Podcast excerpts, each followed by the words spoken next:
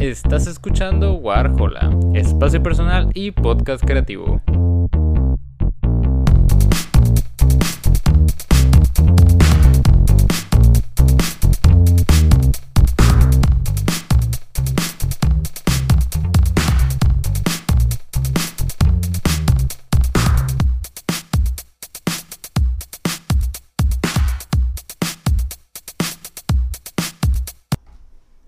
Muy buenas a todos, bienvenidos a un nuevo episodio de Warhola y primero que nada, este eh, capítulo está patrocinado por Carta Blanca. es cierto, la verdad es que estaría muy bien Carta Blanca si llegas a escuchar este episodio, pues que sepas que me gustaría que nos sponsorearan. Entonces, pues sí, ¿no? Eh, pues bienvenidos a este nuevo episodio de Warhola, bienvenidos. Y primero que nada, pues obvio comentar que una disculpa tuve algunas dos semanas un tanto movidas, tanto por la escuela como porque pues el equipo de Warhola y yo anduvimos por el Tecate Live Out ahí en Monterrey, tuvimos ahí, este, nos dimos una vuelta por allá. Y pues sí, no hubo, no hubo chance tanto de grabar capítulos como de editar, entonces, pero sí, yo creo que ya, este, pues a partir de ese fin de semana retomamos el, el ritmo normal y nos estaremos escuchando pues cada cada domingo, ¿no? Como lo solemos acostumbrar. Y en esta ocasión, eh, pues tenemos un episodio un tantillo diferente porque no vamos a hablar en realidad de una película eh, pues de la temporada o una película reciente, sino que vamos a estar hablando de Dune, esta película de 2021 de Denis Villeneuve.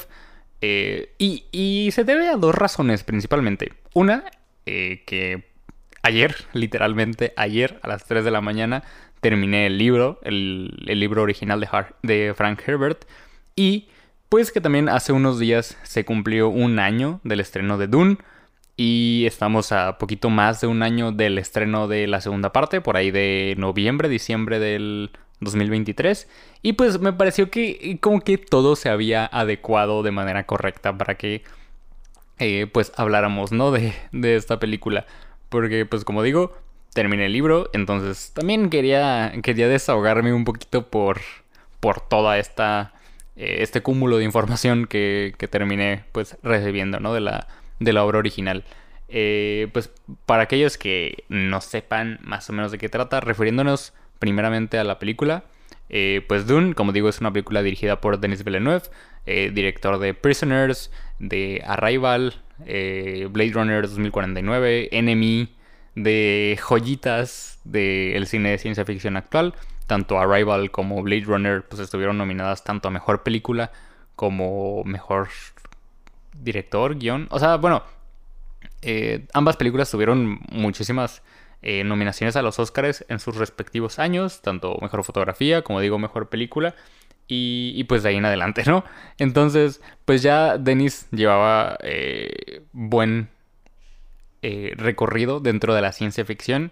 Y pues el, director ya muchas veces había mencionado como su gusto por la obra original, por el Dune de, de Frank Herbert. Y, pues ya con la adquisición de los derechos por parte de, de Warner y de Legendary, pues llegamos a esta adaptación que no es tal cual un remake, pero pues es, digamos así, la segunda adaptación después de la Dune de David Lynch, que no pienso ver por ninguna razón. Sé que es muy mala, sé que incluso el mismo David Lynch eh, la reprocha, la detesta, entonces, pues no veo razón realmente para verla más que pues ver a Sting en tanga, ¿no? Que creo que es como de lo poquito resaltable que tiene esa película, que también Sting aparentemente tampoco actúa muy bien, entonces, pues bueno, no, no creo que haya mucho de que rescatar dentro de esa Dune. Y, pues sí, este, esta película, como digo, se estrenó el año pasado. Yo llegué a verla en el cine. Estuve jode y jode a mis amigos para que fuéramos a verla. Eh, llegué a verla en la pantalla grande. Y pues la verdad quedé muy fascinado por, por la película. O sea, visualmente es muy impactante. Es muy enorme. O sea, tiene una magnitud como película de ciencia ficción muy grande. Porque si bien pues la obra original de Frank Herbert, el libro original, inspiró a estas épicas de, ciencia ficción espaciales como Star Wars, por ejemplo, o Star Trek. Pues la verdad es que, eh, pues la, tanto la obra original como esta adaptación, pues no cargan como esta aura de, de épica espacial, de batallas, de láseres, de naves espaciales, sino que pues es un poquito más complicado, es un poquito más complejo. Eh, hablando pues del obra original de Frank Herbert, pues el libro en realidad no va tanto de batallas. O sea, es un punto que quiero tocar también con la película, porque pues, fue algo que se le criticó en su momento cuando se lanzó esta, esta película. Pero es, es, en realidad pues un libro muy filosófico, muy político, que habla mucho de, de la religión, de, de, la estructura, de la estructura, perdón, de la sociedad con respecto eh, a, a, estos estandartes, a leyendas, a mesías. Entonces es, es en realidad un, un libro mucho más de ideas que, de la historia, que de por sí la verdad la historia es muy buena, pero ese no es como lo importante o la huella cultural que dejó Dune, ¿no? Sino que Dune pues es en realidad más importante por todas las ideas que carga y, y pues por la, creación de este mundo fantástico, ¿no? Creo que de hecho eh, la contraportada del libro lo dice, lo más parecido que tenemos a Dune eh, dentro de la literatura de ciencia ficción o, literatura fantástica pues es El Señor de los Anillos, ¿no? Que también es una épica, es es una construcción de mundo todavía más profunda, todavía más complicada a veces de entender. Eh, y, pues sí, ¿no?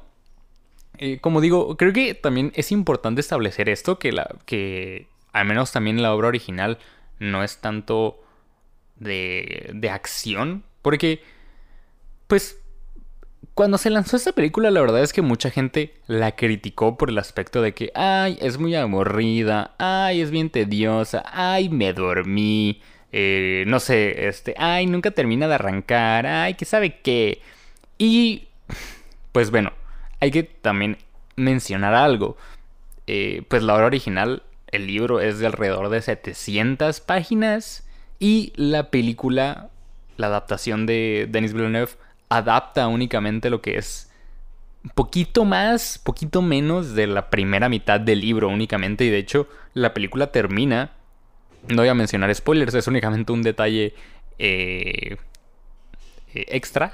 Pues la película tal cual termina, digamos que en la primera parte del libro, ¿no? O sea, el libro se divide en tres partes y digamos que ahí termina eh, la película, ¿no? Entonces, pues sí está muy marcada esta, este recorte de, de que no es una película completa, ¿no? O sea, sí, al final de cuentas es una biología, o sea, como digo, pues vamos a tener la, la parte 2 el año que viene, pero pues en, la película se nota mucho, o sea, esta sensación que existe de, de me quedé con ganas de más, o de que no es una, una historia cerrada, que no es una, una película que, tengo, que tenga tal cual un cierre, pues es por eso, porque en realidad no lo es, o sea, en realidad la película termina en un punto, en un punto eh, pues sí, en, termina de, manera abierta, porque pues en realidad faltan muchas cosas, o sea, incluso Shani, el personaje de Zendaya, lo dice, pues este es solo el comienzo, y la verdad es que sí, o sea, adaptan, adaptaron más bien pues un segmento muy pequeño del libro,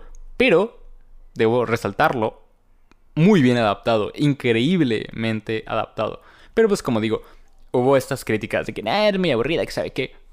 Pero yo creo que esa es una crítica que existe desde cualquier, desde las obras anteriores del director. O sea, yo me acuerdo que también Arrival y eh, Blade Runner 2049 las llegué a ver en el cine. Arrival es una película fantástica, me encanta. Pero sí, o sea, eh, también era una película muy lenta, era una película que se daba su tiempo y, que al final no era una épica de aliens, o sea, no era, esta película de acción de que ah, llegaron unos aliens al planeta y tenemos que enfrentarlos, sino que era, en realidad, Arrival es un ensayo sobre la importancia del lenguaje, es un ensayo sobre el paso del tiempo y, y se relaciona mucho y yo creo que es por lo mismo que Don y Denis Villeneuve concordaron también, porque pues el director casi siempre se va más por el aspecto filosófico, por el aspecto reflexivo, por el aspecto eh, de análisis más que por lo banal y por lo que es el mero entretenimiento, ¿no? Que sería pues esta, este tipo de batallas, ¿no? Igual Blade Runner 2049 pues me parece una película increíble, creo que fue mi película favorita de ese año, creo que fue 2018, si no me equivoco, 2018. Y, y también la vi en el cine y le llovieron las mismas críticas que a Dune. O sea, la película es fantástica visualmente, está increíblemente bien escrita. Ryan Gosling hace un papel muy bueno, Harrison Ford. Creo que incluso, a mi parecer, es muchísimo, muchísimo más superior. No sé si esté bien dicho, pero es, me parece superior a la Blade Runner original de Ridley Scott. Y sé que es meterme en palabras muy grandes, pero la película es increíblemente buena y como secuela funciona muy bien. Pero vengo a lo mismo, tuvo las mismas críticas estúpidas de que, ay, es una película muy lenta, ay, me aburrí, ay, esto, ay, el otro. Pero siempre recaían en lo mismo, en el ritmo de la película y porque la gente no quiere darse el tiempo de que las cosas pues vayan a, a su ritmo y, y se ejecuten de la manera que debería ser correcta, ¿no? Que, que todo suceda como debería de suceder, ¿no? Porque pues no me parece que sirva de nada cortarle el metraje a una película solamente para mostrar las partes interesantes, porque pues al, al final le quitamos la esencia a la obra y, y la dejamos como un simple producto de entretenimiento, ¿no? Y pues qué chiste tiene el arte si únicamente sirve para entretener, ¿no? O sea, perdemos completamente la esencia y perdemos pues lo importante. O sea, podríamos sacarle, por ejemplo, a Blade Runner las batallas, podríamos sacarle a Arrival, incluso a los aliens, podríamos sacarle a Dune todo, todo este concepto de, de batallas imperiales y seguiría la misma esencia de, de la obra, porque el punto no es ese, el punto al final es otra cosa, es otro tipo de reflexión, es otro tipo de mensaje, entonces, pues entiendo completamente, ¿no? Pero, pero como digo, pues cuando se lanzó esta película yo completamente esperaba esta recepción. Porque pues, obvio, uno como ya venía más o menos de, de, la filmografía del director, incluso tenía pues una noción de, de, la magnitud de la obra como, como cultura, como cultura popular, pues me dejé llevar y, y pues que la película tome su ritmo, ¿no? Entonces, pues sí, es una película lenta, pero tiene sus justificaciones y debería funcionar así. Porque pues al final David Lynch en su versión original trató de adaptar este libro, estas 700 páginas en una película de dos horas. Y todos sabemos cómo acabó eso. Entonces, pues sí, tiene su justificación. Sí siento que es la verdad un final muy cortado. O sea, se nota muy obviamente que es este, una primera parte. Pero pues su sentido tiene, ¿no? Al final creo que mmm, puede funcionar mejor que lo que pasó con It. Que que con todo el, mérito de, de, juzgar la primera parte de Andy Muschietti, que en realidad fue muy buena parte escrita por Kari Fukunaga, eh, era superior y la segunda parte era horrible, fue horrible, que también, pues, o sea, ahí el error fue que dejaron lo más complicado del libro original para la secuela y no explicaron como esta temática fantástica, esta temática más este, Lovecraftiana, pero no nos vamos a meter en eso porque pues no estamos hablando de It, ¿no? Entonces sí, pero pues ya una vez leído el libro y ya una vez como bien yo estando ya bien metido en el mundo de Dune y el mundo de la obra original, pues me di cuenta de muchas cosas, incluso mientras leía el libro. O sea, te das cuenta de que eh, hicieron casi casi que una calca. O sea, hay muchas escenas del libro que están plasmadas de manera muy precisa y casi casi de manera igual de las que se presentan pues en el libro, ¿no? O sea, la escena del Gom Jabbar, esta prueba que, que tiene que, este, pues superar Paul por parte de la mm, reverenda madre, este, eh, pues su visita a, a, a Rakis, el enfrentamiento con Yamis ya para el final de la película, este, no sé, el escape, bla, bla, bla, ¿no? O sea, hay, hay muchas partes como muy icónicas del libro que están plasmadas de una manera muy fiel. En, general creo que es una de las adaptaciones más fieles que he visto y que se nota que tiene un respeto muy grande por la obra original, ¿no? Que, que aquí quizás para mucha gente pues podría causarle como cierto conflicto porque uno dice, bueno, si vas a hacer una adaptación, pues no la hagas igual, ¿no? Es, es como lo que se lo que se menciona a veces de los conciertos. Si voy a ir a un concierto a escuchar la canción tal cual como viene en el álbum, pues no me estás dejando... Eh, perdón. No me estás dejando nada nuevo, ¿no? O sea, no me estás presentando este, una innovación. Para escuchar eso, pues simplemente escucho el álbum, ¿no? Pero aquí creo que, si bien existen eh, ciertos cambios, los más marcados creo que los encontré dentro de la personalidad de muchos de los personajes, pues me parece que son cambios correctos y, y también entiendo el por qué no de hacer la mayor parte de cambios, porque pues al final de cuentas la obra es muy difícil de adaptar, tiene muchas cuestiones que presentarlas visualmente son de por sí complicadas. Y también en el libro tenemos como mucho este debate más mental, o sea, el libro está lleno de reflexiones de los personajes, reflexiones propias que suceden pues en su mente.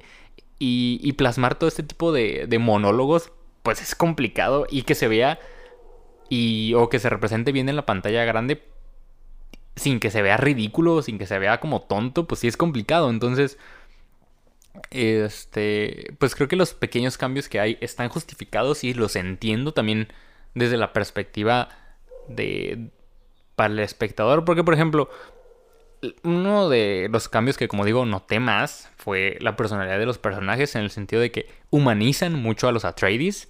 Porque la verdad en el libro todos son como muy, no secos, pero sí son como muy, muy reacios a ser de la manera en la que son concebidos, ¿sabes? O sea, el Duque Leto eh, siempre tiene como presente el hecho de que es un duque y se comporta como tal, no muestra sentimientos hacia su, hacia su hijo, hacia su concubina. Este, Paul desde, desde el inicio del libro ya tiene como bien claro que él es el heredero al trono o bueno, el heredero a ser duque posteriormente. Este, pues Jessica tiene bien claro eh, cómo concibió a su hijo como este elegido por parte de las Bene Gesserit. Entonces, como que todos tienen bien claro su papel y la verdad son personajes que muchas veces no son tan humanos, pese a que dentro de la mitología del, libro lo son muchas veces son como muy secos, por así decirlo. Y aquí la verdad humanizan mucho esos personajes. O sea, se ve en muchas ocasiones a, a Jessica y a Paul sufriendo, eh, mostrando sentimientos en cámara que en el libro mucho de esto no pasa o, lo dejan para después, ¿no? O sea, muchas de las reflexiones que por ejemplo tiene Paul en el libro es como, bueno, tengo que llorar la muerte de mi padre, pues la lloraré después, ¿no? Y creo que en realidad ese momento nunca llega tal cual en el libro, o sea, es como una reflexión, pero nunca se muestra, nunca se lee. Este, entonces, pues sí, ¿no? O sea, creo que, creo que fue un buen hecho, una buena decisión el haber hecho este cambio. También para que uno como espectador, pues, eh, se relacione mejor con los personajes que está viendo, ¿no? O sea, tampoco quieres ver unos personajes, pues, tan secos.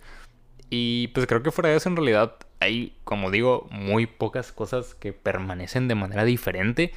Creo que toda esta primera parte del libro que adaptaron se mantiene muy parecida o tal cual a lo que sucede en el libro. Sí hay como, pues obvio, escenas que no, aparecen o, o, fragmentos que son más cortos o más largos, pero pues igual no afectan como a la concepción completa de la obra, que creo que está está muy bien. Y pues bueno, o sea, no podría no elogiar el trabajo visual porque, pues, como decía, el director ya es un maestro dentro de esta ciencia ficción, este, como en grandes magnitudes. O sea, al final, Arrival y Blade Runner, pues ambos, ambos filmes tuvieron estos planos enormes, estas concepciones de, los, de las ciudades, de, de su mitología como en grandes cantidades, en grandes magnitudes. Y pues Dune precisamente es una obra con grandes magnitudes y creo que plantean visualmente todo de una manera muy buena. Incluso estéticamente me parece que es muy elegante. O sea, la concepción de Arrakis, la concepción de, de JD Prime, este, el hogar de los Harkonnen, que el libro pues lo plantea como este, este lugar muy industrializado, extremadamente industrializado. Y, pues el planeta te lo presentan aquí en la película como muy, muy eh, tenebre, como muy, muy oscuro. Este, Salusa Secundus, el, el, planeta prisión de los Arwakar, pues igual es como muy tenebre. Entonces creo que visualmente proyectaron algo que, que era de por sí muy complicado, ¿no? O sea, incluso los, los gusanos de arena. O sea, hicieron un trabajo visual muy, muy bueno. La fotografía es muy buena. Eh, no puedo mencionar realmente mucho de la música porque entiendo como para dónde va. O sea, trataron de plasmar pues una música propia de, de una cultura que pues no existe, que son los Fremen. Y, y pues al final no ignoremos que es una película futurista, es una película que, que sucede en un panorama en el que las máquinas no existen, en el que, pues bueno, eh, Dune en sí habla sobre el, eh, el, triunfo del espíritu humano sobre las máquinas, el espíritu, eh, pues sí, de la, la, superioridad de la capacidad humana frente a, a lo programado, frente a lo, a lo tecnológico. Entonces, pues sí, como digo, es, es al final una obra muy mental. Pero, pero creo que pues no podría dejar de elogiar esta película. Es, es muy buena, entiendo pues los fallos que tiene, por ejemplo, con lo del corte del guion o con, con, eso, porque en realidad no tiene muchos, pero, pero sí, o sea, ya una vez leída la obra, creo que se reafirma el buen trabajo que hicieron todos los involucrados, tanto en interpretar a sus personajes como en concebir una obra que, como digo, de por sí ya era complicada de adaptar. Y, creo que hicieron un muy, muy buen trabajo. Y pues no puedo nada más que decirles que queda, neta lo mejor del libro. O sea, la segunda parte, que es lo que quedaron de adaptar, es prácticamente lo mejor. Y estoy muy emocionado por verlo. O sea, tenemos pues el personaje de Fate Rauta, interpretado por Austin Butler, que lo tuvimos hace poquito como Elvis, en esta película de... Ay, el director de... El Gran Gatsby, olvidé el nombre, pero me cae mal el director. Este, igual tenemos a Florence Pugh como la princesa Irulan, que si les soy sincero, no va a ser mucho. No se decepcionen si Florence Pugh no participa mucho en esta secuela porque en realidad el papel de la princesa no es muy grande en este libro. Y la verdad no sé hasta qué punto van a adaptar. O sea, no sé si la segunda parte abarcará el resto del libro que quedó pendiente y luego posteriormente vayan a adaptar el Mesías de Dune o, o nos quedaremos ahí, no sé. Pero, pero sí, no se decepcionen si Florence Pugh no participa mucho. Es entendible, en el libro no hace demasiado. Este, igual tenemos, pues, por ejemplo, ya la participación del emperador Padilla. Entonces, se viene, pues, yo creo que lo más interesante y lo más, eh, pues, sorprendente incluso visualmente del libro. Y, y, pues creo que también servirá como para llenar ese vacío que les pudo haber quedado a muchos de, de acción, de, de más intensidad gráfica que, pues ya existe, ¿no? En esa parte, pero pues igual, la verdad es que el libro se vuelve todavía más complejo conforme avanza. Eh, lo que vimos aquí no aborda, por ejemplo, las temáticas religiosas del libro, que, seguramente pues sí aparezcan, entonces pues nos queda mucho por, por analizar todavía, pero, pero es muy buena parte, la verdad, lo que queda. Creo, que es la, la, la, parte del libro que más fascinado me dejó. Y, y pues ya para terminar, creo que también eh, pues bueno, sería, hubiera sido muy complicado transmitir las ideas, como digo, de la obra original, estas ideas de religión, estas ideas de política, estas ideas de, de un monarquismo incluso, estas ideas filosóficas, hubiera sido complicado transportarlas, o sea, eh, como digo, al final lo que tenemos en pantalla es la historia únicamente, lo que sucede en eventos dentro del libro, no tanto las reflexiones y pues todo lo que te deja como mensaje en realidad la obra de Frank Herbert. Entonces también pues invitarlos a que lean, a que lean la obra original, a que se introduzcan en todo este mundo que al final no es lo importante y al final la verdad del libro sí es muy impactante, te, te vuela la cabeza por muchas de las cosas que pasan. Este, te quedas anonadado con los mundos que te estás imaginando imaginar a Rakis, imaginar eh, JD Prime, imaginar cómo funciona la cofradía, etcétera, etcétera, etcétera. Pues sí es muy impactante incluso para la imaginación de uno, pero pero eso al final no es lo que te termina no es lo que se termina quedando contigo.